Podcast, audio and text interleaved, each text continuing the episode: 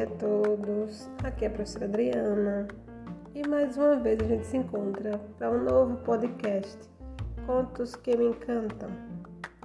No episódio de hoje eu quero tratar com vocês sobre a empatia. E para falar desse assunto, eu escolhi o conto A Boneca de Sal. É um conto é, muito usado pela psicologia. Foi escrito por Amanda Rodrigues, está no site Eu Sem Fronteiras e a leitura é bem curtinha, que dá para qualquer pessoa ler rapidinho.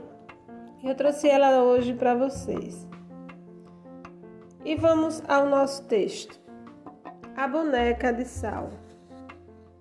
Era uma vez uma boneca de sal que, após peregrinar por terras áridas, descobriu o mar e não conseguiu compreendê-lo. Então resolveu conversar com ele e perguntou: Quem é você? E o mar gentilmente respondeu: Sou o mar. Mas o que é o mar? perguntou a boneca de sal. E o mar tornou a responder: O mar sou eu.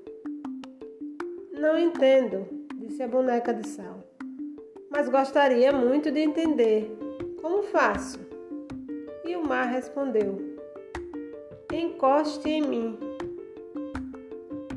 Então a boneca de sal timidamente encostou no mar com as pontas dos dedos do pé. Sentiu que começava a entender, mas também sentiu que acabara de perder o pé, dissolvido na água. Mar, o que você me fez? E o mar respondeu: Eu te dei um pouco de entendimento e você me deu um pouco de sal. Para entender tudo, é necessário também que me dê tudo. Ansiosa pelo conhecimento, mas também com medo, a boneca de sal começou a entrar no mar aos poucos. Mas quanto mais ela entrava, e quanto mais se dissolvia, mais compreendia a enormidade do mar e da natureza. Mas ainda faltava alguma coisa. E ela perguntou novamente: Afinal, o que é o mar? Então foi coberta totalmente por uma onda. Mas em seu último momento de consciência individual, antes de diluir-se completamente na água, a boneca ainda conseguiu dizer: Ah, o mar, o mar sou eu. E é isso, pessoal. O nosso conto que eu disse a vocês seria rapidinho.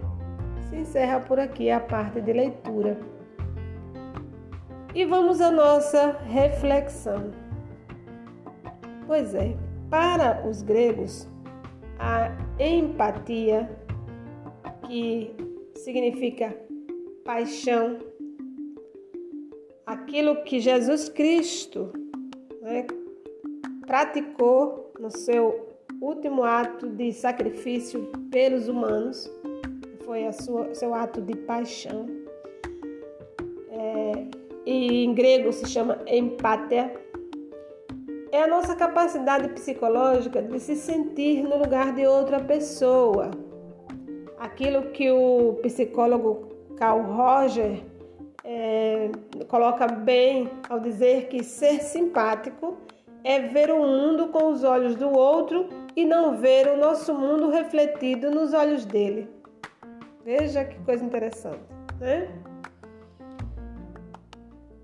É, enfim, a empatia ela consiste em tentar compreender os sentimentos, as emoções, procurar experimentar de uma forma objetiva e racional o que o outro sente, o que sofre aquele outro indivíduo, porque em geral, uma pessoa que está sofrendo, sentindo as dores do mundo, ela está em si mesmada, ela está é, ela não consegue ver mais nada, então ela não consegue explicar para os outros o que ela sente, nem por que sente.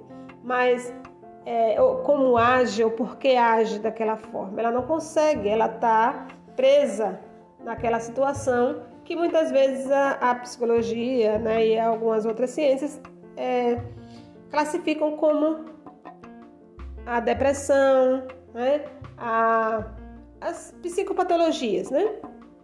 Enfim, e as pessoas que estão de fora, se querem ser empáticas, se querem praticar a empatia, precisam sair do seu lugar comum, do seu, do seu mundo e adentrar no mundo do outro, no universo do outro.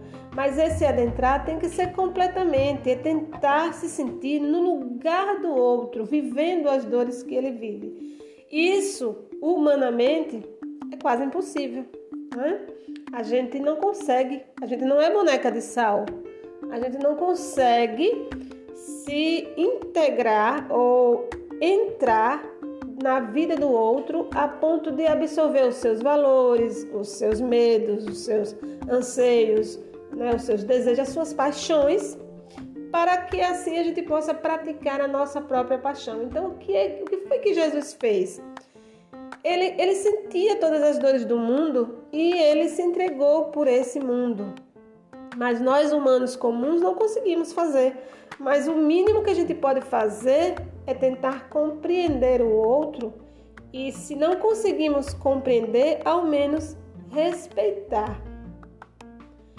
E aí a empatia sofre uma mudança de essência. Você não entra no universo do outro, mas você respeita esse universo, você você procura compreender já que você não consegue viver o que ele vive. Isso é praticar a empatia. E é isso, pessoal. A gente vê muito por aí as pessoas criticarem, as pessoas postarem indiretas, as pessoas postarem, é, como é que se diz, frases feitas, né? Para ofender, para, como diz a carapuça, servir então, mas não é assim que as coisas devem ser feitas. Se você quer ser um ser humano empático, a primeira coisa que você precisa fazer é tentar entender o universo do outro. Se você não consegue ser boneca de sal e se dissolver na essência do outro, na vida do outro, no problema que ele vive, que ao menos o respeite, que ao menos dê a ele a chance de sofrer sem recriminações, sem críticas tolas, porque a, o que a gente deveria fazer é ajudar ao invés de criticar. Se eu não consigo ajudar, ao menos eu não critico. Não é isso? E se eu não consigo parar de criticar, o problema não está no outro. Problema está em mim. E eu preciso trabalhar isso.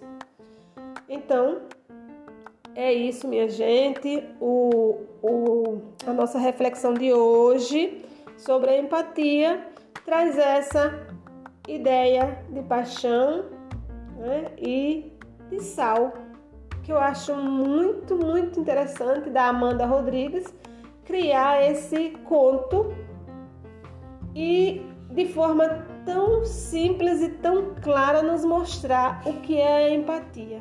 Então, quem quiser ler o conto de Amanda Rodrigues, é só entrar no site Eu Sou em Fronteiras e vai se deleitar, como eu, com esse texto belíssimo sobre a melhor forma de você tratar as pessoas, praticando a empatia.